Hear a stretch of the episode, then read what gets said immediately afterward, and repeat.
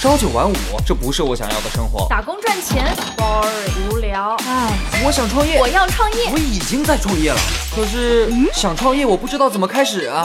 产品流量、商业模式这些我都不是很懂啊。营销管理、运营、销售，这这里头学问太大了，怎么办啊？想创业不懂项目挑选，想经商不知商业技巧。乐客独角兽创业导师崔磊，商业小纸条苏南为您一一解答，一一解答。欢迎进入今天的创业找崔磊。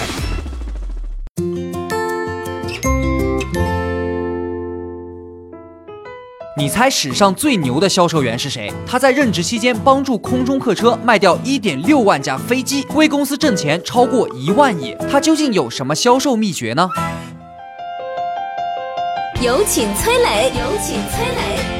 我来讲一个传奇销售员的故事啊。为什么说他传奇呢？因为他在空客，就是空中客车干了二十三年的销售总监，带领团队卖了一点六万架飞机，平均每天成交两架飞机哦，空客哦。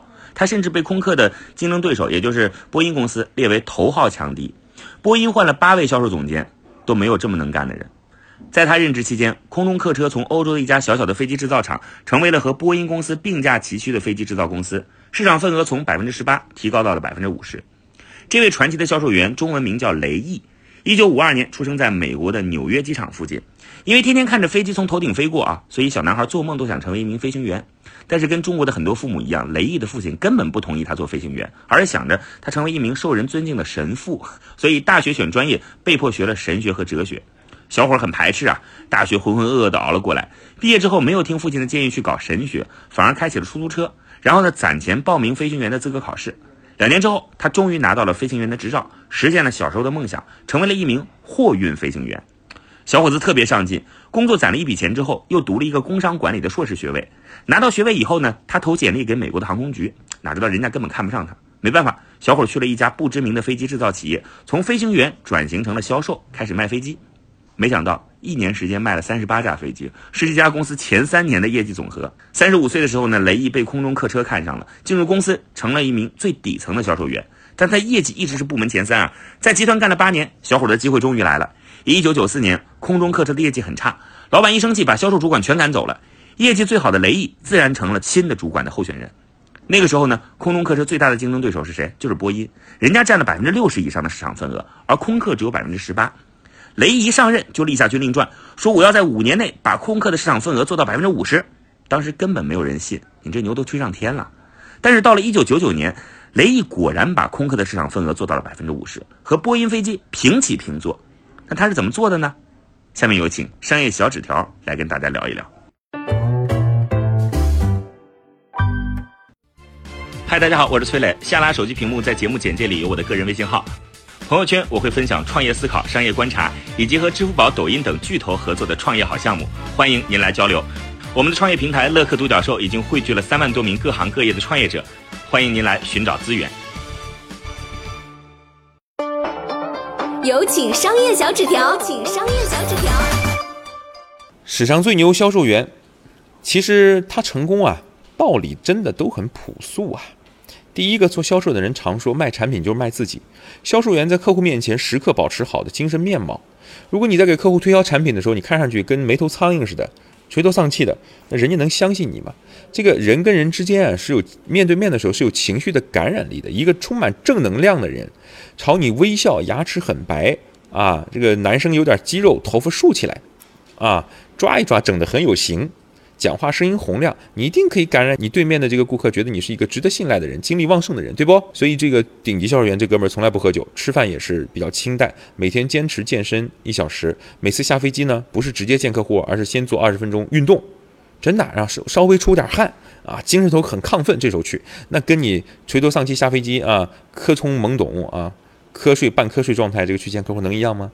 第二个，他做到的叫充分了解客户背景，啊，他去根据客户背景找到产品的和客户的需求的匹配点，啊，有一次呢，这个雷毅去推销一款飞机给美国的西北航空这家公司，按照之前的准备，啊，他说，哎，大概都要讲什么耗油量啊，机舱容量大啊这些。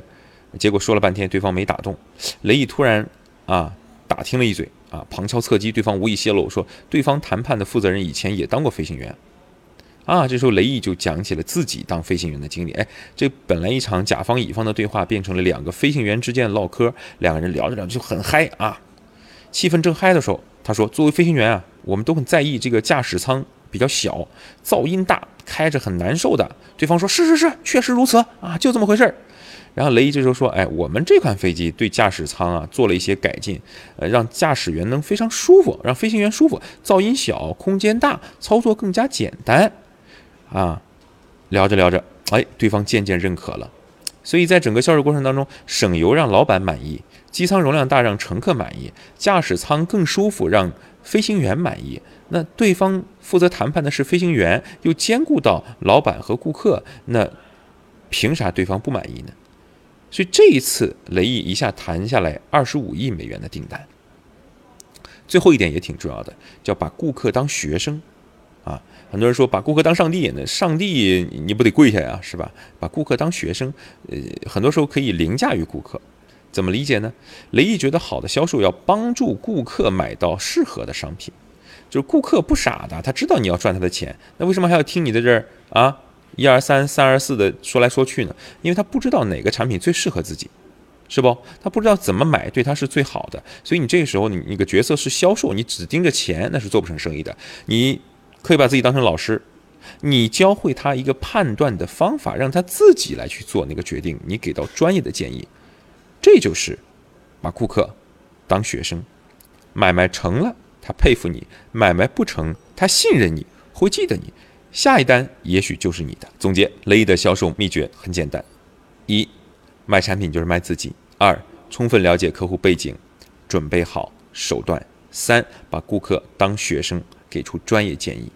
这些道理呀，其实都是呃这个销售都知道的。但是我相信，如果你是一个普通销售，你的主管跟你讲过这些东西，或者你在网上看过这些东西，你并没有真正理解。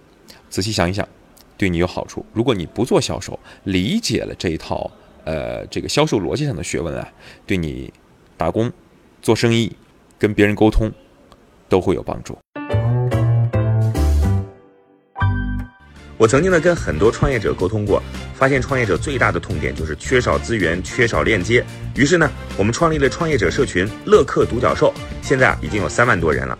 有人在这找到了创业机会，找到了客户、渠道商、投资人。下拉手机屏幕，在节目简介里边有我的个人微信号。我在社群等你。